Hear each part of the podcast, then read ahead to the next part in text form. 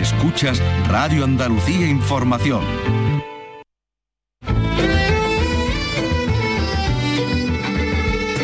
En RAI, Andalucía es cultura. Con Vicky Román. Buenas tardes, acaba la semana laboral y en vísperas del fin de semana empieza el flamenco, empieza el Festival de Jerez. Al igual que el año pasado será el Ballet Nacional de España, dirigido por Rubén Olmo, el que abra de forma oficial en el Teatro Villamarta esta muestra de baile flamenco y de danza española. En esta ocasión con una versión 2.0 del espectáculo El Loco. Pero antes, a las 6 de la tarde, va a ser liturgia de José Maya en la Iglesia de Santiago, eh, el montaje que sirva de prólogo en el cartel oficial, mientras la clausura de esta primera jornada estará a cargo de Vicente Sordo Sordera en la bodega Los Apóstoles. Empieza el Festival de Jerez y continúa Arco, la Feria de Arte Contemporánea, donde se acaba de premiar precisamente a una jerezana. Carlos López, buenas tardes. se trata de la jerezana Cristina Mejías, que ha ganado el premio Igi Sastan Art concedido por la barca italiana de café para apoyar el trabajo de los artistas menores de 40 años que exponen en arco y que está, dotado además con 15.000 euros. ¿Para qué? Pues para realizar una obra que se podrá ver en su esta, próxima edición. Y en Málaga se inaugura la muestra Edward King, Picasso y los años dorados de la Costa Azul, una exposición inédita en España y que muestra a través de las fotografías realizadas por Quinn cómo Picasso disfrutaba de la Riviera Francesa, pero también su vínculo con su Málaga natal. Y vínculo con su tierra es el que tiene también y muestra en su última obra el dibujante y escritor cántabro Lebaniego, por más señas, Peridis, con el que vamos a hablar de su novela El cantar de Liébana, donde nos acerca la figura del monje Beato, Beato de Liébana, y de aquellas obras como las suyas que podrían considerarse precursores de los cómics, pero de lujo. Una novela que reivindica el humor y que hace guiño también a los colegas del siglo XX de aquellos ilustradores, amigos y compañeros del propio Peridis. Y del arte religioso que centra buena parte de esta novela de Peridis se ocupará también Antonio Catoni, al habla con otros invitados hoy, entre ellos el artista Chema Rodríguez y al hilo de la exposición sobre Semana Santa con artistas contemporáneos que se puede ver estos días en Sevilla. Y no va a faltar el teatro con celebraciones como los 150 años del Gran Teatro de Córdoba, ni la danza, con el acercamiento al programa de residencias artísticas de danza Bailando en Plata, que lleva compañías de danza contemporánea y flamenco a la Sierra de Aracena y Badajoz, o de fiestas como la Feria de Época, que va a tener lugar un año más este fin de semana en Moguer, en Huelva, al tiempo, que nos lleva al tiempo de Juan Ramón Jiménez. Pues con todo eso y con mucho más, vamos ya en este espacio que realiza Manuel Hernández. Portal Flamenco te lleva al Festival de Jerez. Las actuaciones sobre los escenarios, las entrevistas con los artistas, todos los espectáculos, las exposiciones. El Festival de Jerez en Portal Flamenco, el lugar de encuentro con el flamenco más auténtico en la ciudad del compás. Del 24 de febrero al 11 de marzo en Radio Andalucía Información, con Manuel Curao.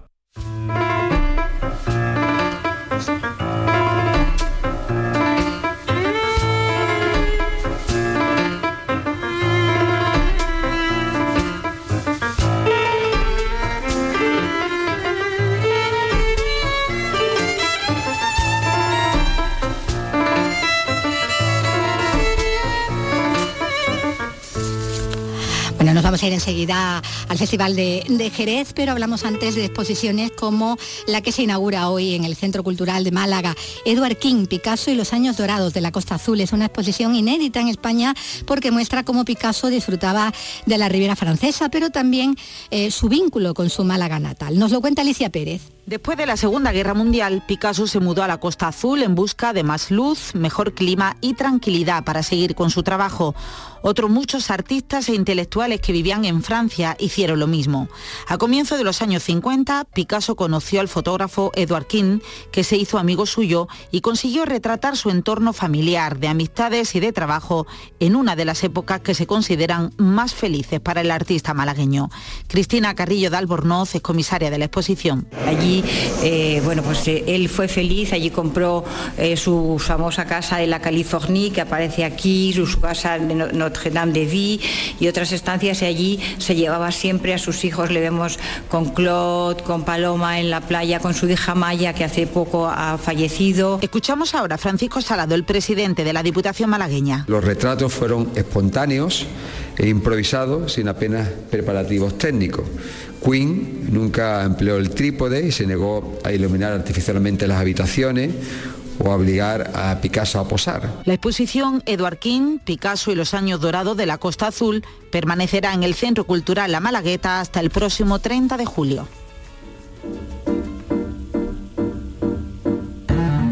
Seguiremos hablando de arte bastante porque es muy protagonista en esta jornada. Pero, como decíamos, eh, lo que hoy comienza ya es el Festival de Jerez, el Festival de Flamenco, la 27 edición. Comienza esta misma tarde, lo hace con el Ballet Nacional de España como plato fuerte de, la primera jornada. Las citas a las ocho y media en el Teatro Villamarta, pero a la par comienza también la decimosegunda edición del Off Festival de la Guarida del Ángel, que está dedicada a tía Juana del Pipa. Este año va a ser el festival más internacional e inclusivo de todos, como nos cuenta el Jerez, Juan Carlos Rodríguez. El Ballet Nacional de España presenta una reedición de su espectáculo El Loco, una obra creada en 2004 y que han recuperado con importantes cambios que lo hacen diferente. Rubén Olmos es el director del ballet. Loco es una obra de argumento de noche completa donde se puede ver la plenitud de la danza española en todas sus vertientes. A partir de hoy comienzan 16 días del Festival de Jerez donde se podrán ver 46 espectáculos de los que 13 son estrenos absolutos. En la parte docente se van a impartir 41 cursos de distintos niveles centrados sobre todo en el baile. Los cursillistas proceden de una treintena de países y en el Oz Festival muy importante en Jerez se presentan 55 espectáculos hasta el 11 de marzo con una media de 4 por jornadas. Mario González, propietario de la guarida del Ángel. Creo que este año el Jerez Festival es el festival más internacional, más diverso y más inclusivo con, bailadoras trans. Un festival que va a contar con voces tan importantes como la del Capullo de Jerez, Antonio Valena, José de los Camarones o tía Juana la del Pipa. Bueno, empieza el Festival de, Jerez y sigue Arco, la Feria de Arte Contemporáneo, donde precisamente una jerezana, la artista Cristina Mejías, ha ganado el premio Ili Susten Art. Es un galardón que otorga la conocida marca italiana de café, ¿no, Carlos? Exactamente, se trata de unos reconocimientos que nacieron en 2007 para apoyar el trabajo de artistas menores de 40 años, que expongan en Arco. El premio está dotado con 15.000 euros, bueno, están destinados a realizar una obra que será presentada en el Lounge y, es decir, el stand de la marca en la próxima edición de, Arco del año que viene. Bueno, la intención, como decimos, es darles visibilidad, experiencia y proyección internacional a estos artistas.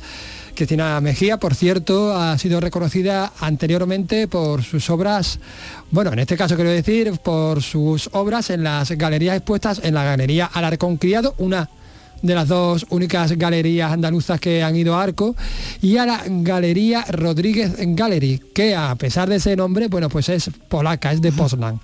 El jurado está compuesto, entre otros, por Patricia Sandreto, que hemos tenido en alguna ocasión en el programa con su fundación, la Fundación Sandreto Rebaudengo, y bueno, ha reconocido la sensibilidad, la sensualidad, la sensualidad y la poesía de esta prometedora e interesante artista visual.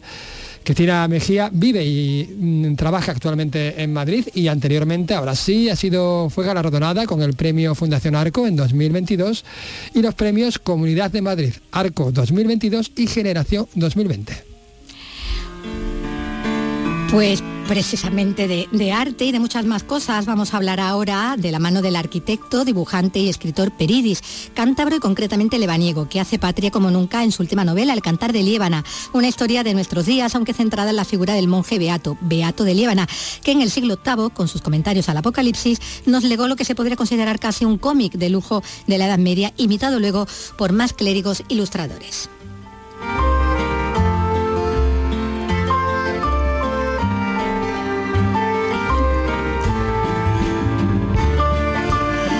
José María Peridis, ¿qué tal? Buenas. Buenas tardes, Vicky. Muy bien, muy bien. Gracias. Bueno, pues vienes con este El cantar de Liébana, esta, esta quinta novela, con, toda su trama histórica, que bebe mucho también de, los recuerdos de, infancia y de juventud, en esos mismos parajes del Beato sobre, sobre el que gira la acción, esa Liébana, Potes, Aguilar de Campo, em, tus lugares ¿no? de infancia, ¿no? Claro, es que además una, una novela eh, y cualquier artista está muy, muy eh, condicionado por el paisaje que ha vivido, porque las cosas ocurren en el espacio. Y entonces Líbana se convierte en protagonista porque además el título se llama Cantar de Líbana y Beato Beato de Líbana, pero los paisajes son determinantes, el lugar. Bueno, el germen del relato está en el hecho de haber sido pregonero, ¿no? De, del Año Santo, en sustitución además de Humberto Eco, ¿no? Fue una aliada de un catedrático, amigo mío, que dice que le falló Humberto Eco, tenían que dar el pregón eh, y no sabían quién. Entonces, pues en confianza me llamó a mí, porque soy lebaniego, y me lo tuve que preparar, interesarme más por Beato de lo que me había interesado hasta entonces. Y bueno, pues de aquel pregón y de lo que investigué surgió un gran interés por este personaje. Bueno, Humberto Eco, que, tiene papel incluso en la trama, que es todo un apasionado del Beato de Liebana, que, dice que los Beatos, que es como se denominaron a, las demás obras de los clérigos, artistas, ilustradores, son las más prodigiosas creaciones iconográficas de toda la historia del arte occidental, ¿no? Se deja llevar un poco por la pasión, ¿eh? Alguna Biblia habrá allí parecida, pero el conjunto de Beatos es inigualable. O sea, que se conserven, ¿cuántos Quijotes puede haber? del primero, de la imprenta, que se conserven. Y se conservan 30 en distintas bibliotecas del mundo, que han salido todos de España, la mayor parte, muchos en muy buen estado, y son de una calidad, de una imaginación, y de una belleza inigualables. Para hacer un poco de, símiles, ¿no? Se, se habla de, y en un momento eh, se dice así, ¿no? Como de los cómics de, la Edad Media, ¿no? Como si estuviera ahí el, germen, ¿no? También el origen. Sí, pero de lujosísimos. Sí, sí, claro. Cómics tipo Rolls Royce. Son el Rolls Royce de los cómics, ¿no? Unos libros muy de mucho lujo, con, unas materiales utilizados. de pergamino extraordinarias, dorados, eh, lapislázuli, mm, materiales carísimos. Carísimo, claro. Y de una belleza eh, extraordinaria, un colorido, son deslumbrantes. Que como decía, bueno, algunos pues eh, se, se, vendieron, ¿no? Tuvieron que ser, que ser vendidos en su momento y, lo tienen ahora pues bibliotecas y, y museos. Bueno, mil años Da para muchas cosas, claro. Dan para muchas cosas. Sobre todo porque, fíjate, eh, los monasterios, que era donde se conservaban, pues muchos han desaparecido. Eran monasterios pequeñitos. Si vemos ahora lo que queda de algunos monasterios mozárabes o iglesias, es muy poquito. Pero es que estaban a uno de ellos, al lado de un río, el río iba socavando y el monasterio desaparece. Pero el beato sobrevive y algunos, una vez que hubo desamortización en el siglo XIX, pues desaparecieron los conventos y los frailes. Y bueno, pero que se conserven 30 ya es, mucho. increíble, increíble. Por ahí el de Lieban es el más célebre, ¿no? Por esa eh, ilustración en lo de los comentarios al Apocalipsis. Y bueno, aquí está también el Periris dibujante que ilustra todo el libro a la manera de los beatos, ¿no? También, eh, lo cual bueno, es un añadido, ¿no? A, todo lo que, lo que se nos cuenta, ¿no? En palabras, ¿no? Sí, yo siendo es que lo que me llamó a hacerlo es que últimamente escribo, soy dibujante y eh, me gusta esa época, ¿no? Y es verde y con asas. Pues te ha tocado, José María, tienes que hacer un libro sobre Beato. Y bueno, eh, y, descifrar o explicar que no los hizo él de su mano todos, que no se conserva el primer Beato, pero que todos tienen el mismo espíritu que él pretendía, que era, y lo decía, las imágenes explican a los doctos lo que las letras no pueden, y a los indoctos lo que sus ojos no descifran. Claro, leer. Claro, ponerse a ilustrar el Apocalipsis, que es un libro profético, lleno de metáforas, eh, complicadísimas. Mm, hace falta valor, ¿eh? Hace falta... Es mucho más difícil que hacer Superman. Sí, sí, es una, una empresa desde luego, desde lo complicada, ¿no? Como dice. Eh, bueno, la novela además se divide en siete capítulos al modo de los siete sellos, ¿no? También del Apocalipsis, ¿no? Y también se van ilustrando, ¿no? Por, tu parte, ¿no? Bueno, ese es un guiño para organizarlo y además da entrada a los dibujos, los siete sellos famosos que han tenido hasta películas. Yo me acuerdo aquella de Berman, el séptimo sello. hace 40 séptimo sello y luego vino el manantial de la doncella y nos daba no sé qué Berman, qué serio, que pues mira, Beato ilustró los sellos, ilustró los jinetes, la bestia, yo qué sé lo que lo que metió, mm, todo fantástico. Bueno, están incluso los, mapamundi, ¿no? Que haces también en, la, en lo que es la al abrir el libro y al cerrarlo, ¿no? Son mapas al, modo también de lo que hacían los beatos, ¿no? Bueno, uno de ellos lo copia literalmente, sí, sí, el, otro no, inventar porque Guadalquivir no aparece y el Duero casi coge el sitio de Guadalquivir, en la parte de abajo. Eh, hay que hay que tomarse alguna licencia. La, toda la novela es una licencia. Toda, toda, como vamos a verlo ahora. Es traer ese mundo del siglo VIII a la actualidad y mm, personajes de la actualidad llevarles casi a ese mundo, porque hay personajes que están vivos, otros que han fallecido hace poco, pero que todos han sido llamados por Beato para que salgan en la novela. Han sido convocados. Bueno, la, figura y la obra de, Beato de Lévana es, como decimos, la base de la historia que tiene como protagonista una señora de, a una señorita de Valladolid, ya entrada en más años, reciente viuda, fascinada por lo que va a ir descubriendo en ese momento de su vida, desde que empieza un seminario ¿no? en la universidad. Y de, el libro está dedicado, lo dices al principio, ¿no? a esas señoras como ella, anónimas y valerosas, que, que, se meten en esa empresa, ¿no? De eh, ya ha llegado un momento en el que se encuentra con el nido vacío, ¿no? Y casi como que se que, se reconocen a ellas mismas, ¿no?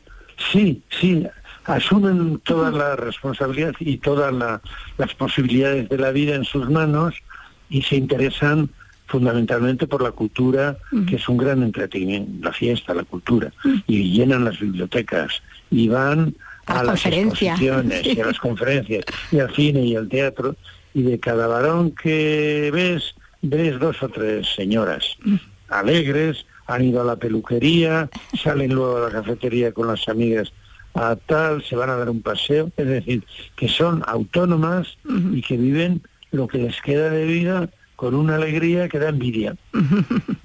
bueno, en ese descubrimiento y acercamiento al legado de, Beato, Eulalia va a estar, Eulalia, que es la protagonista, va a estar guiada por un profesor muy peculiar, por un anciano sacerdote también de Potes, entrando en contacto ya de paso con otros personajes sacados, como dice el de tu yacimiento lebaniego, ¿no?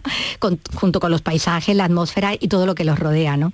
Ahí está también ese guiño, ¿no? Claro. Sí, por eso eh, la primera recomendación que le hace el profesor a Eulalia cuando aparece por el aula, para sorpresa de todos, porque no era normal, eh, no había en ese momento tantas universidades de la, de la experiencia como hay ahora, pero en realidad es una pionera, se, se apunta en el curso sobre, en el seminario sobre Beato, y le dicen que vaya a Líbana, como a cualquiera que quiere conocer a Beato, oye, vete a ver el monasterio donde estaba y de lo que era lo que veía cuando amanecía, las estrellas por la noche y, el río que baja debajo del monasterio, ¿no? Los picos de Europa enfrente, es decir, el paisaje es determinante porque Líbana es un cuenco, es un cuenco entre montañas, con un clima mediterráneo. Y, y, allí, pues era muy difícil y por allí derrotaron a los musulmanes porque les tenían emboscadas, ¿no? Sí. Entonces era un castillo natural. Claro, inexpugnable, ¿no? que, claro, frenaba todos esos avances, ¿no? Invasores. Bueno, a través del profesor Crisógono y de Crisógono y del cura superior se nos va contando la peripecia de, Beato, ese monje, como dice, no refugiado en Líbana, procedente de la Córdoba de Ramán I, que puso de su parte además Magno, al Papa León III, contra el arzobispo de Toledo, que sostenía la herejía adopcionista, ¿no? Que es algo que, que se está contando, ¿no? Eh, a lo largo de la novela, ¿no? Fíjate qué ocurrencia, pero es una ocurrencia pues que tenía una razón de ser. Él buscaba el armonizar el cristianismo con el Islam, que no hubiera tanta distancia. Y la distancia estaba en la divinidad de Cristo. Entonces, bueno, él dice, el arzobispo, que Cristo era hijo de Dios, pero adoptivo. Adoptivo, sí. Adoptivo. Y claro, eso era una herejía similar al arrianismo de los visigodos. Tenía raíces en el mundo visigodo esa herejía. Y Beato se subleva y se sube por las paredes y acude en su momento, después de escribir el comentario y de tener un embajador en ese libro, pues Alcuino, y que era la mano derecha de Carlomano para asuntos religiosos y otros, ¿no? Y culturales. Y consiguen hacer tres concilios y que el Papa eh, tome cartas en el asunto y que excomulguen a Lipando. Si vas a Toledo y entras en la sacristía, que es preciosa, allí, aparte de unos cuadros modernos, digo modernos del siglo XVI y XVII, están todos los arzobispos de Toledo. Y entre ellos el Lipando. No la han descolgado, ¿eh? Sí, sí, ahí se ha quedado. Ahí está, ahí está la historia de la historia. Mm, claro. Bueno, y toda esa historia la va a ir conociendo el, lector del modo más ameno al tiempo que, lo va reconociendo también la protagonista y como decía, eh, de una manera amena y con muchas dosis de humor. De hecho, la, la novela hace un elogio y una reivindicación de la risa, ¿no? Sí, y termina casi con esa frase de Humberto Eco, ¿no? Se han reunido a celebrar el jubileo en el nombre de la risa porque el jubileo viene de júbilo. Júbilo, claro. Júbilo, y entonces, ¿cómo vas a hacer una novela de Beato Liebna hablando del jubileo si no hay júbilo? Y si el, lector no se lo pasa bien y tiene momentos pues de, risa, de, de pasárselo bien. Y para eso está el humor, para ver la vida con esa perspectiva. Ah, ahí está ese homenaje a, esos colegas dibujantes y humoristas, esa ilustre nómina de la codorniz, ¿no? Todos esos beatos del siglo XX de alguna manera, ¿no? Todo, Mingote, Chumichume, Máximo y Enrique Herrero, ¿no? sí, esos cobran un protagonismo, un protagonismo porque son dibujantes, entonces pues aparecen muy a propósito y no traídos por los pelos, sino que es el argumento el que me ha llevado a ellos, ¿no? Ah. Porque bueno, pues alguno de ellos, como Enrique Herreros, era un es hijo adoptivo de, sí, en Potes, y murió por allí en la montaña y, tiene monumento y bueno, pues pedía un sitio en la novela. Yo qué sé. Y dije, pues hay que hacer un sitio Herreros. Claro. Si era de por aquí. Mm. Y era un iluminador. Mm. Hacía las portadas de la codorniz está ese, homenaje, como decimos, está en ese humor tan presente, tan en el ADN de, de Peridis, que está en todo eso que comentamos, eh, también en la interacción que hay de la protagonista con su mentor, con otros personajes, como esa compañera y amiga, esa joven alternativa ¿no? que, que, ha dibujado también, tan preocupada por el planeta, ¿no? Sí, sí, porque si se habla del fin del mundo, claro. que iba a ocurrir en el año 800, para el que se habían preparado todo, ¿no? Siguiendo lo que había dicho Claro, y ahora mismo estamos pues en un, momento que parece, bueno, y después de lo de Putin no te digo nada, ¿no? Porque dice, oiga, que yo ya de lo de las bombas atómicas, el mero hecho de estar mencionando constantemente el arma nuclear es una amenaza, verbal, pero factible, porque dice, bueno, pero este tío está loco, y le siguen, y, ¿Y dónde, dónde nos lleva? ¿Dónde lleva esto? ¿Dónde lleva? Mm. Poner patas arriba el orden mundial, bueno, para traer los valores del pasado, ¿no? Y los, y los territorios del pasado que se desvaneció con la Unión Soviética, pero quiere recoger o rememorar o recrear el esplendor de los fares. Agárrame esa mosca por el rabo, como dice el otro. Bueno, esa, reflexión ¿no? sobre hacia dónde vamos, ¿no? Y qué es lo que está ahí también a través de ese personaje que decíamos, ¿no? De esa, de esa joven, esa preocupación también, ¿no? Y esa, ese entender el mundo, ¿no? Tal como lo tenemos ahora mismo, es lo que motiva a esta chica a estudiar historia del arte, aunque no tenga esas nociones religiosas eh, que sean necesarias teniendo en cuenta que el arte en nuestra cultura ha sido religioso por encima de todo, ¿no? Claro, esa es lo que le dice Eulalia a Tiki, ¿no? Pero bueno, tú, ¿por qué estudias historia del arte? Dice, porque me gustan los cómics y los beatos son lo más. Y, bueno, pues allá se lanza ella a la aventura con la señora mayor. Y, se lo pasan bien, se lo pasan bien porque la experiencia que tienen de buscar a Beato y a los Beatos, pues les depara sorpresas muy muy agradables. Bueno, pues de, eso que decimos, ¿no? Ese componente religioso que tenía, que ha tenido el arte, ¿no? En nuestro país da muestra esa novela, siguiendo ese rastro, como dices, de, las obras de Beato de Liébana, de otros clérigos ilustradores, eh, que va a ir aprendiendo sobre ellos la protagonista, al mismo tiempo que los lectores, con todo ese rigor documental, pero con todo el humor también del autor, que, que, hasta mete en la trama al presidente Revilla con sus latas de, anchoas, ¿no? también. Tenía que aparecer por ahí. Bueno, lógicamente, si aparece, si aparece algo que vale la pena, en Cantabria a nadie duda que Revilla toma cartas en el asunto, ¿no? Pero en la novela lo hace discret, bueno, discretamente, no a su debido tiempo. Cuando el momento procesal exige a la comunidad autónoma tomar una decisión, Ahí aparece. Esta revilla. Bueno, desde luego un- El cantar de Liébana es un libro tan didáctico como, como entretenido, del que disfrutar tanto del texto como de sus ilustraciones, eh, lo que le hace, bueno, lo convierte en una joyita. ¿cómo te lo Totalmente. agradezco? De verdad. Se disfruta muchísimo. Victoria, pero bueno, pero qué cosas me dices. Pues muchísimas gracias, eh, Peridi. Mm, Nos vemos con, con la siguiente. Eso significa que me deseas muchos años de vida y, y todavía en buen estado. Pues no sabes cómo te lo agradezco. Eso es una bendición. Pues muchísimas gracias de nuevo. Un abrazo Un gran grande. abrazo a ti y a los oyentes de Canal Sur Radio. ¿eh? Andalucía es cultura. Radio Andalucía Información.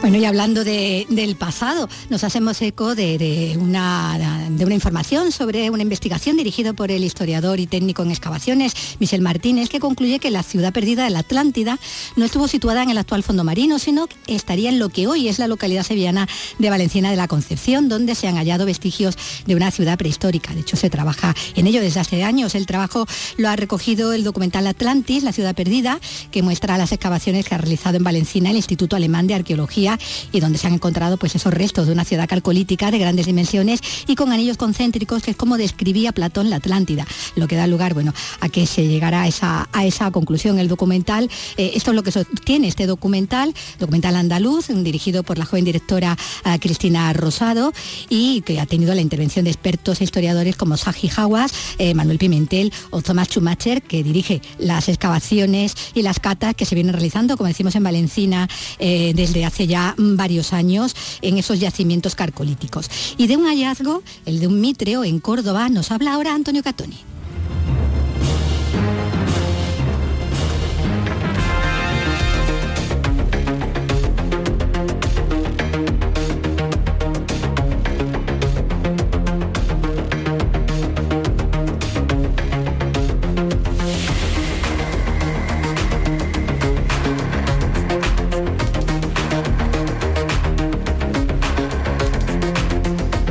Pues sí, les hablábamos de un hallazgo histórico en Cabra, en la subética cordobesa, donde ha aparecido ese primer mitreo de Andalucía, que sería el cuarto de España. Eh, estamos hablando de un pequeño oratorio del culto a Mitra, un dios oriental, cuya imagen, por cierto, la imagen a la que se daba culto en este oratorio fue hallada hace unos años, no muy lejos de este oratorio, a 10 metros del lugar donde ahora ha aparecido el Mitreum.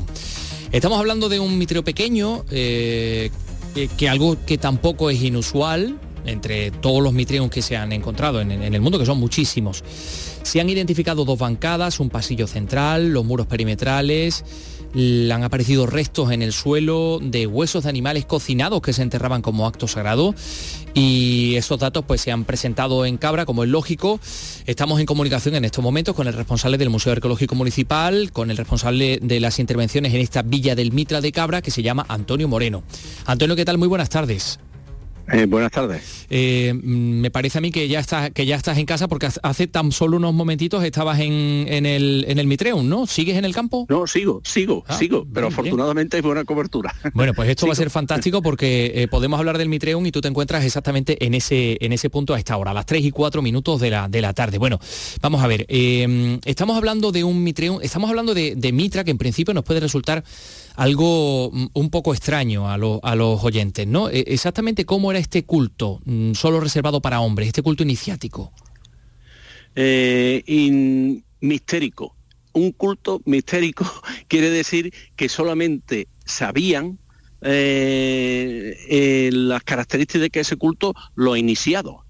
Con lo cual, eh, realmente apenas sabemos apenas sabemos en qué consistía el culto a Mitra, apenas sabemos. Sabemos que existen una serie de siete grados iniciáticos, eh, miles, cuervos, hasta llegar a Pater.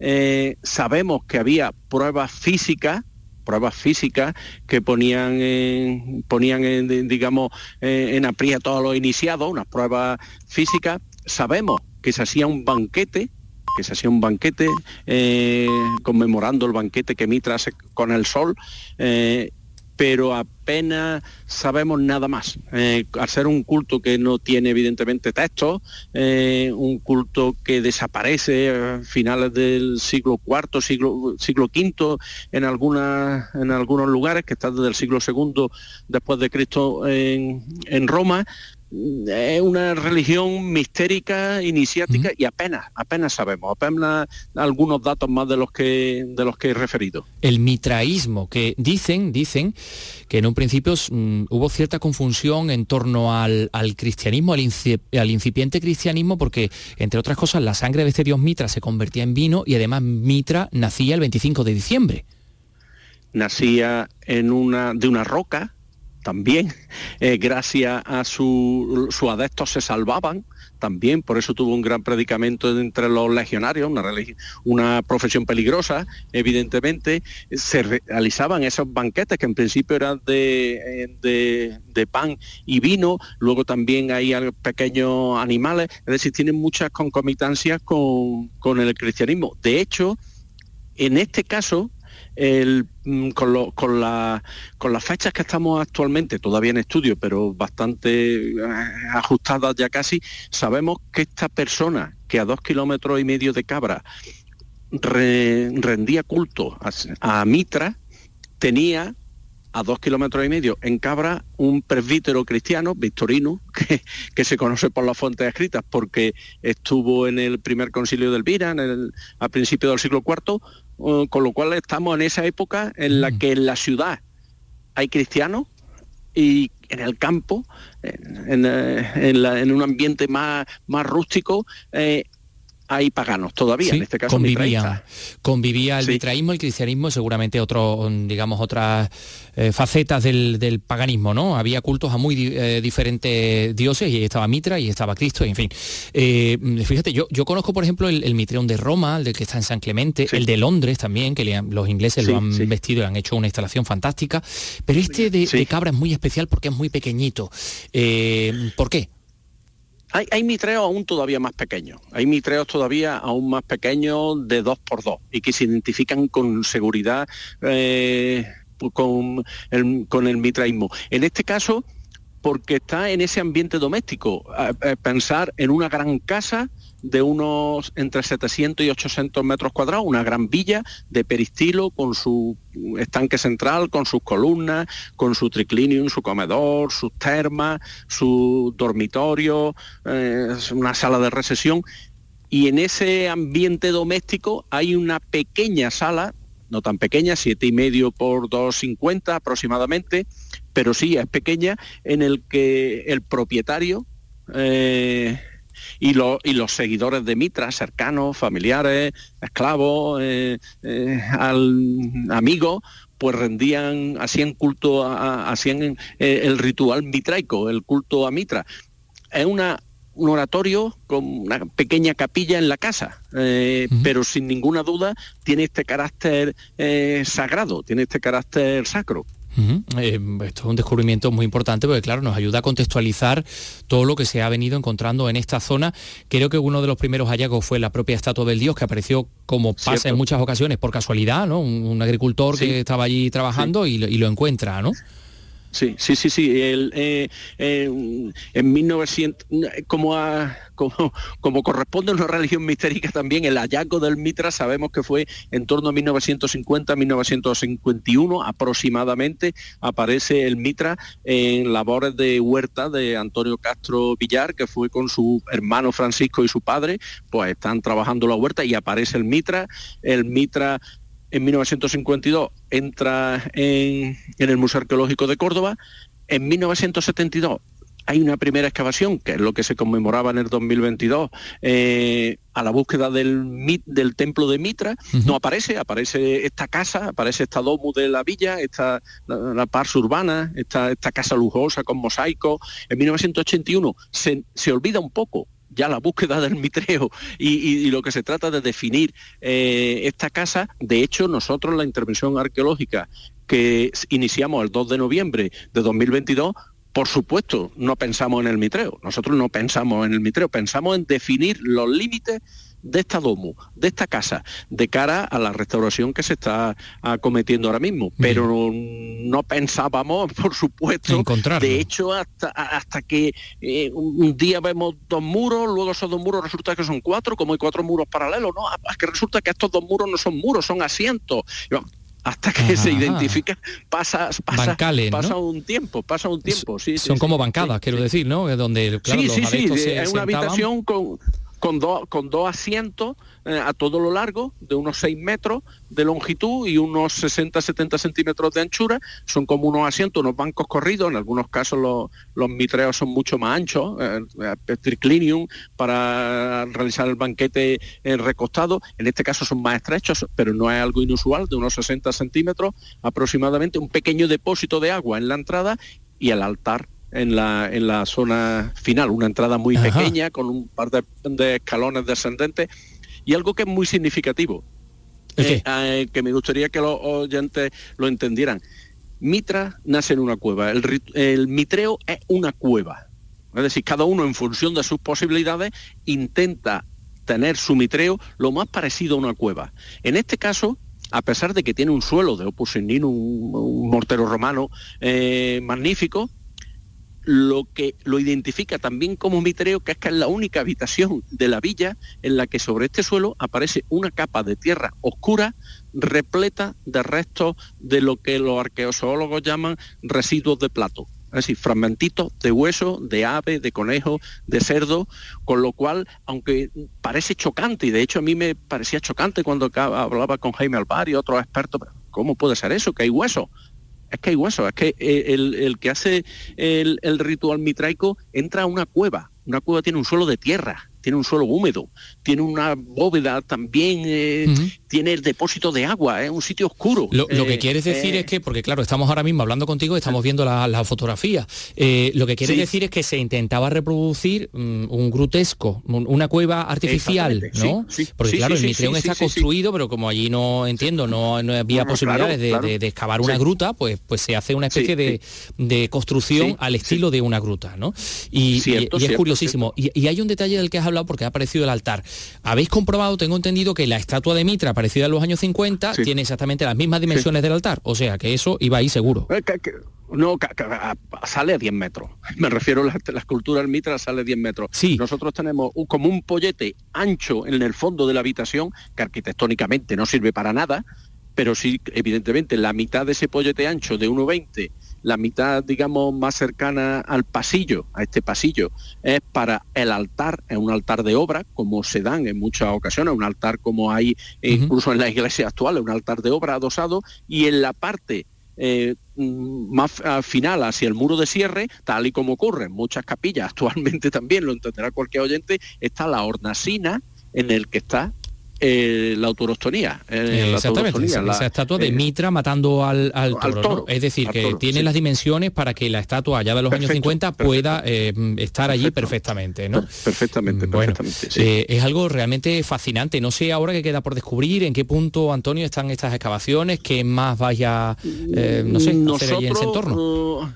lo que es la excavación ha finalizado, porque nuestra intervención era excavar dos espacios que estaban, eh, digamos, eh, rodeando, eh, anexos a esta, a estas fachadas y nosotros lo que pretendíamos era identificar con seguridad las fachadas de esta domus con el objeto de ponerla en valor. de hecho, el 2 de noviembre o cuando empezamos, no recuerdo cuándo empezó la excavación de esas estancias, yo a los trabajadores les dije, aquí no hay nada, aquí lo que vamos a sacar nosotros es la fachada de la casa no, me equivoqué las dos veces. En uno han salido unas termas y en otro ha salido el mitreo. Pues, feliz equivocación.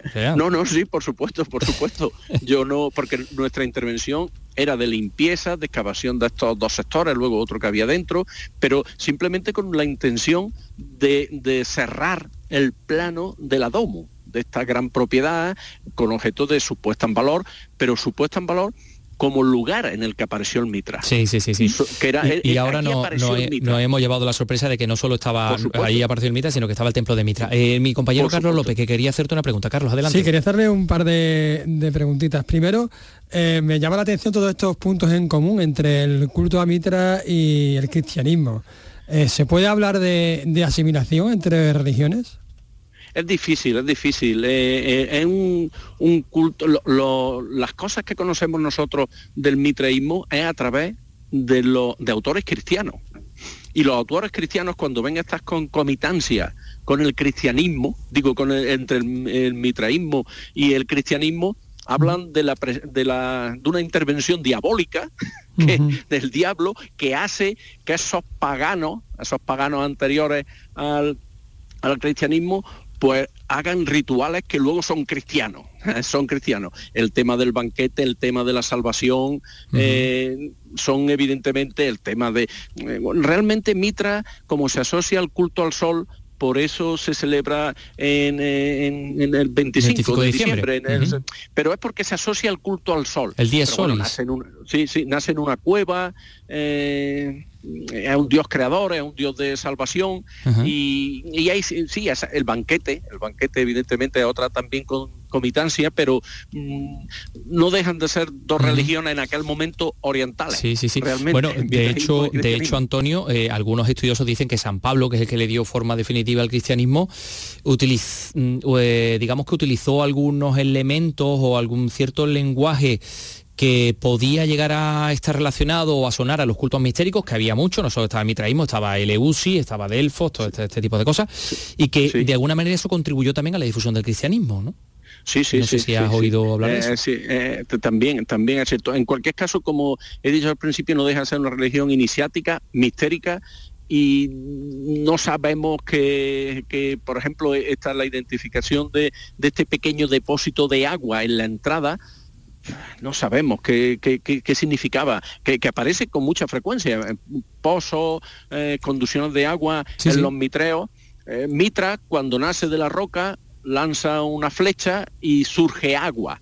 Eh, Pero bueno, hasta ahí es lo único que sabemos. No Sí, sabemos sí, sí. ese agua Eh, si eh, tiene un sentido de iniciático. no Efectivamente, sabemos. bueno, Eh, ahora, ahora que estás diciendo esto, que recomiendo, curiosamente con el Islam, ¿no? re- que también- recomiendo a todos los, los oyentes, si, si van mm, ido a Roma o si tienen planteado ir a Roma, el Mitreum de San Clemente, que hay una iglesia arriba, otra iglesia abajo y abajo el Mitreum y ahí estás escuchando agua, porque pasa un, un acueducto romano, con lo cual no, en este- eso en no es baladí.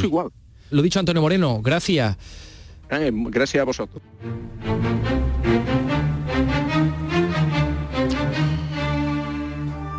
Bueno, y tenemos más, protagonistas. Ya hablamos el, el miércoles del proyecto Verbena, incluido en la segunda edición del programa de residencias artísticas de danza Bailando en Plata, ¿no, Carlos? Exactamente, hoy vamos a escuchar a Raquel Madrid, que es la portavoz de la PAT, la Asociación Andaluza de Danza. ¿Cómo nace esta iniciativa que lleva la danza a lo rural? En verdad esto surge por eh, la necesidad del desarrollo de las residencias artísticas, por valorar toda la riqueza que hay en, en- en los pueblos aledaños a las provincias, en, la sierra de Andalucía, que es preciosa. Y también porque uno de nuestros compañeros tiene una segunda residencia en un pueblecito y lo vio muy claro desde el primer momento. ¿Con qué objetivo nace? Pues nace con el objetivo de poder disfrutar de otros entornos que no sean los centros de las ciudades, otros entornos enriquecedores para la creación coreográfica, eh, con la finalidad de trabajar también a fuego lento, con la finalidad de conocer eh, entornos que, que contribuyen a la creación coreográfica y al desarrollo del imaginario del creador, con la manera, con la finalidad también de, de conexionar y de, y de enlazar distintas provincias e incluso distintos países, como es el, el portugués, que lo tenemos aquí al lado, ese es nuestro gran eterno desconocido en el mundo de la danza.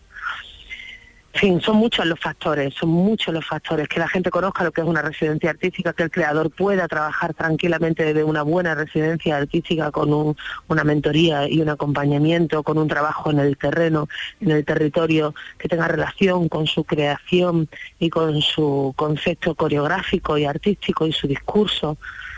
En fin, son muchos los factores que nos impulsan a desarrollar Bailando en Plata. ¿Y cómo la cogen los vecinos de la zona? Pues la verdad es que en la primera edición, porque esta es la segunda, eh, no podemos tener solamente nada más que podemos tener la experiencia de una edición.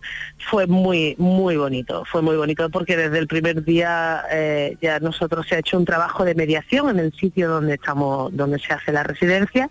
Eh, en la primera edición que fue Seguro de León y, y San José de la Rinconada, ella se mm, ya se, se, va hablando del tema, se va haciendo un trabajo previo de va a abrir tal compañía, se va a hacer esto, de tal manera que se van trabajando con los colectivos de estos entornos rurales, se va trabajando con ellos con, conforme lo que, explicando lo que van a vivir, lo que van a hacer, lo que va a ocurrir en su municipio.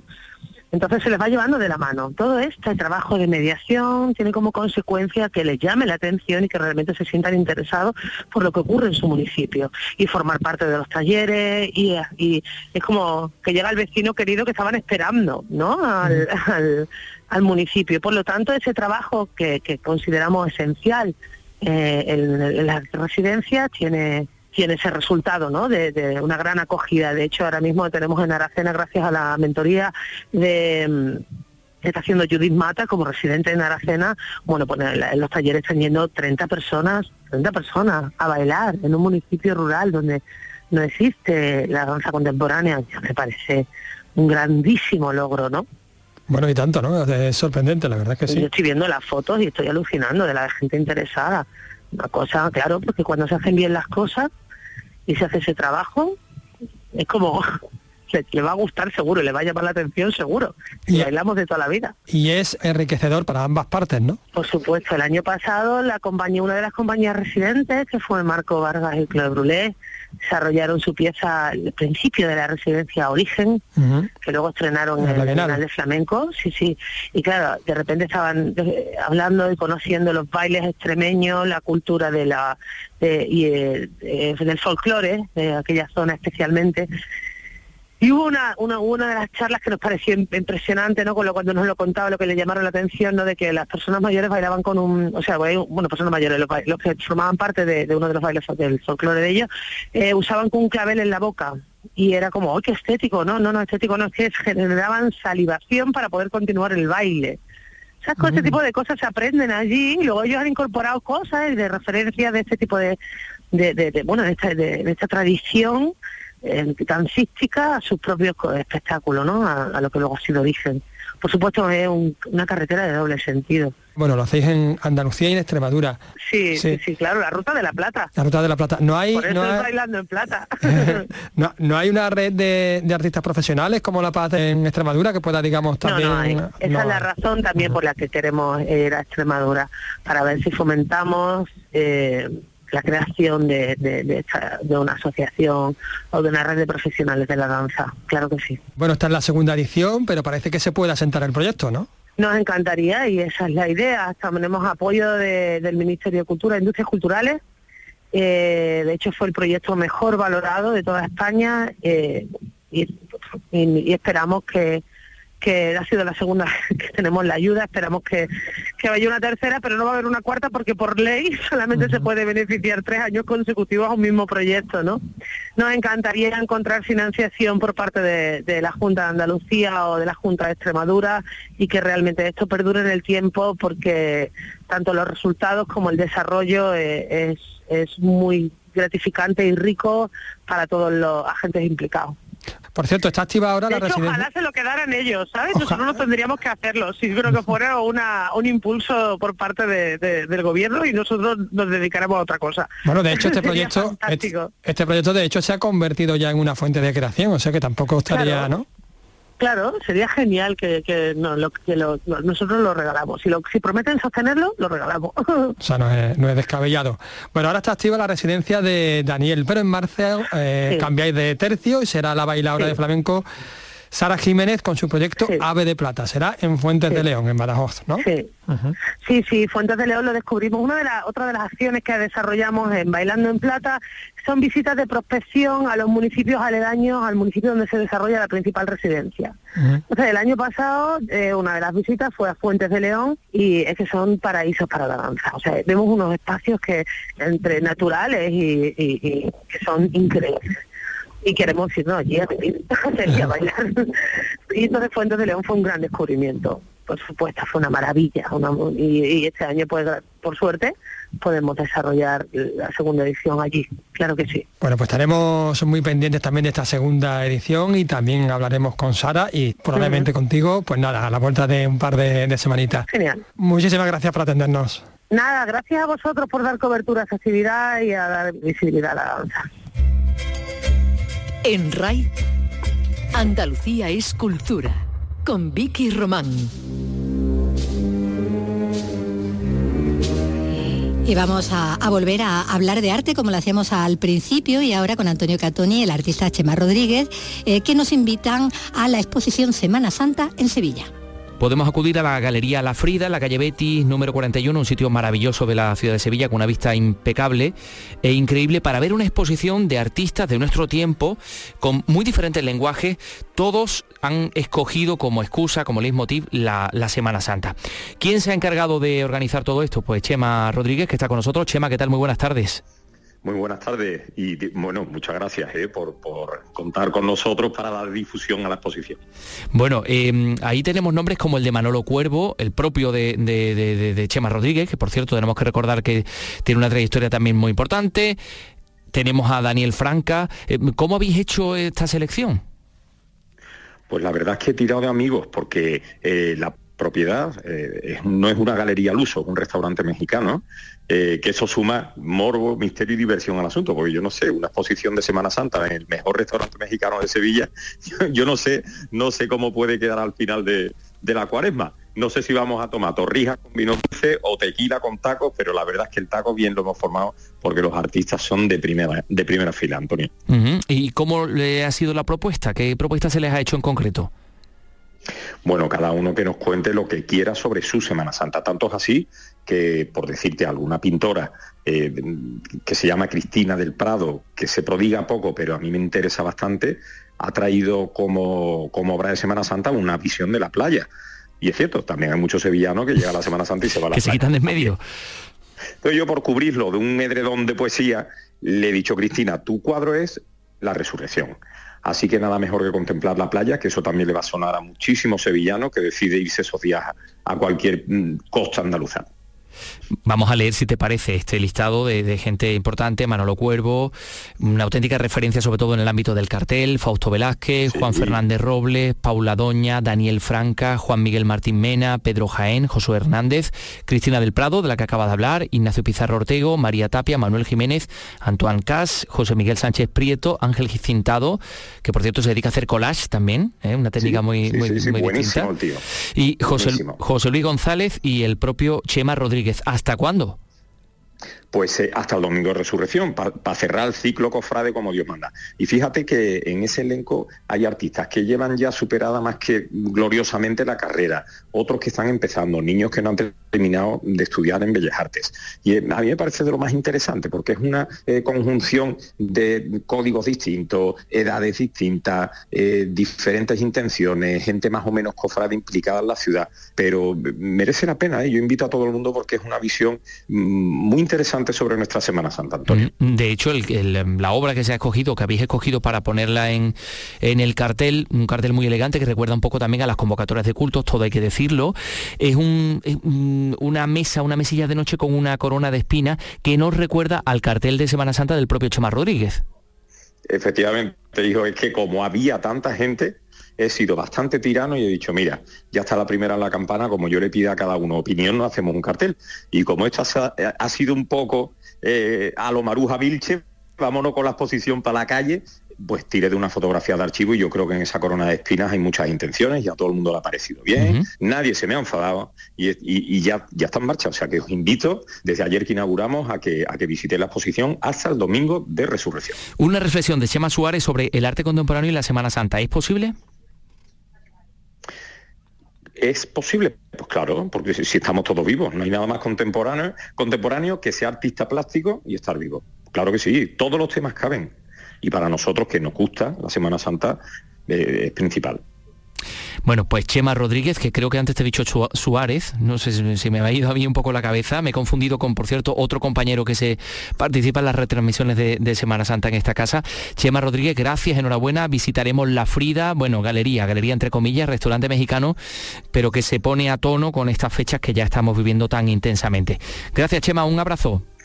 Un abrazo muy grande, gracias, Antonio.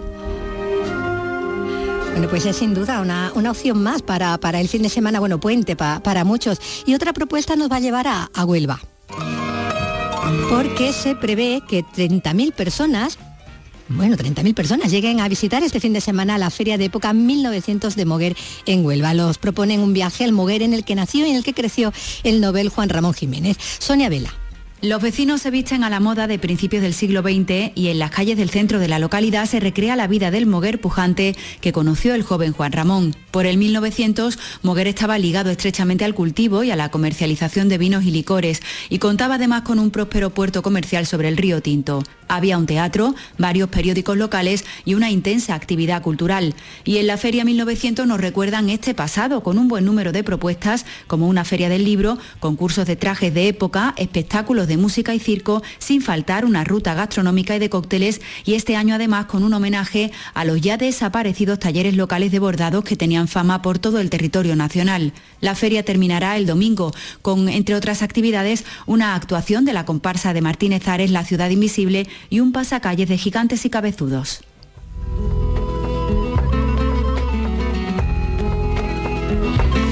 Buena opción es acercarse, como, como decían, ¿no? a, esta, esta fiesta de, de época, 1900, en Moguere, en Huelva. El actor Antonio Banderas va a comenzar el próximo sábado en Almería el rodaje de, un musical. Es una producción bíblica norteamericana, es un musical que lleva por título Road to Belén, o lo que es lo mismo, Camino a Belén, con muchos tintes, en este caso, rockeros. Nos lo cuenta Belén Nieto. Antonio Banderas será el gran protagonista de la película Camino a Belén, que se rueda en el paraje El Chorrillo, en Sierra La Milla, donde nos encontramos. Es un género musical y cuenta con un gran número de figurantes que desde hace unos días ya están en la zona. Se trata de una película bíblica, ambientada en la época de Cristo.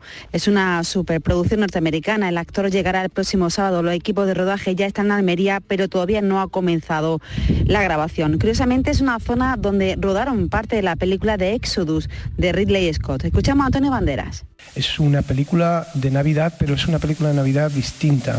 Cuenta el nacimiento de, Cristo, es un musical, pero es un musical con mucha intensidad, es muy rock and roll. En Almería ya está todo preparado para la llegada del actor. Algunos comentan que la actriz Nicole Kidman podría formar parte del elenco de artistas, aunque por el momento se desconoce su participación. Poco después se trasladarán a Alicante para continuar con el rodaje. Bueno, del cine a la música, ya para terminar, en estos últimos minutos en los que también queremos recordar que el Auditorio Manuel de Falla en Granada va a acoger este sábado mañana el primer certamen coral nacional que se organiza en Andalucía. Participan cinco agrupaciones de todo el país y una de ellas es el coro de la propia Orquesta Ciudad de Granada. En la ciudad hay más de un centenar de coros en los que cantan más de 2.000 personas y por primera vez se ha creado una federación provincial que pretende cuestionar todas sus actividades. En España solo hay cinco concursos nacionales de coro y ahora Granada aspira también a formar parte de este selecto club con su nuevo certamen. Y como decimos con música, vamos a terminar con la cantante Betense Zahara.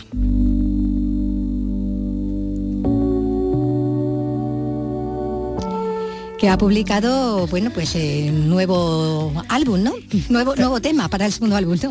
Bueno, nuevo álbum en realidad. Se titula BCN 747, es el segundo, de hecho, de Juno, el proyecto musical que tiene junto al barcelonés Martí Perarnau. Bueno, una colección de 10 temas que analizan el mundo que les rodea con bueno eh, canciones cargadas de desencanto, rabia, errores. Inician gira, por cierto, el día 28 de febrero, el día de Andalucía, pero en Alicante. Ah. Aquí no los tendremos hasta primavera, concretamente el 14 de abril en el Teatro Cajada Granada y al día siguiente, el 15, en el Auditorio Nissan Cartuja de Sevilla. Bueno, pues nos vamos a quedar con, con, ese tema, ¿no? Que decías, ¿no? La canción que no vas a hacer hoy. Pues con ella nos vamos a despedir ya, pues deseando que paséis un buen fin de semana, un buen puente, aquellos que, puedan disfrutarlo. Los que puedan. hasta entonces, hasta el lunes.